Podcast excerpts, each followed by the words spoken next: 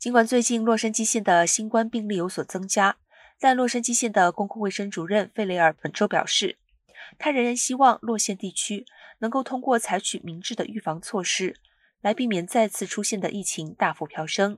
他表示，仍有一些乐观的迹象表明，最新的病例增加可能只是昙花一现，而不是新的一轮激增开始。另外，有民众担忧污水系统中检测到的新冠病毒数量能否在十天内会翻一倍。但费雷尔表示，目前废水中的新冠水平保持稳定。他强调，居民应该保持谨慎，并敦促居民戴上口罩、生病时留在家中，及时的了解疫苗注射的情况，并在社交聚会前进行快筛检测。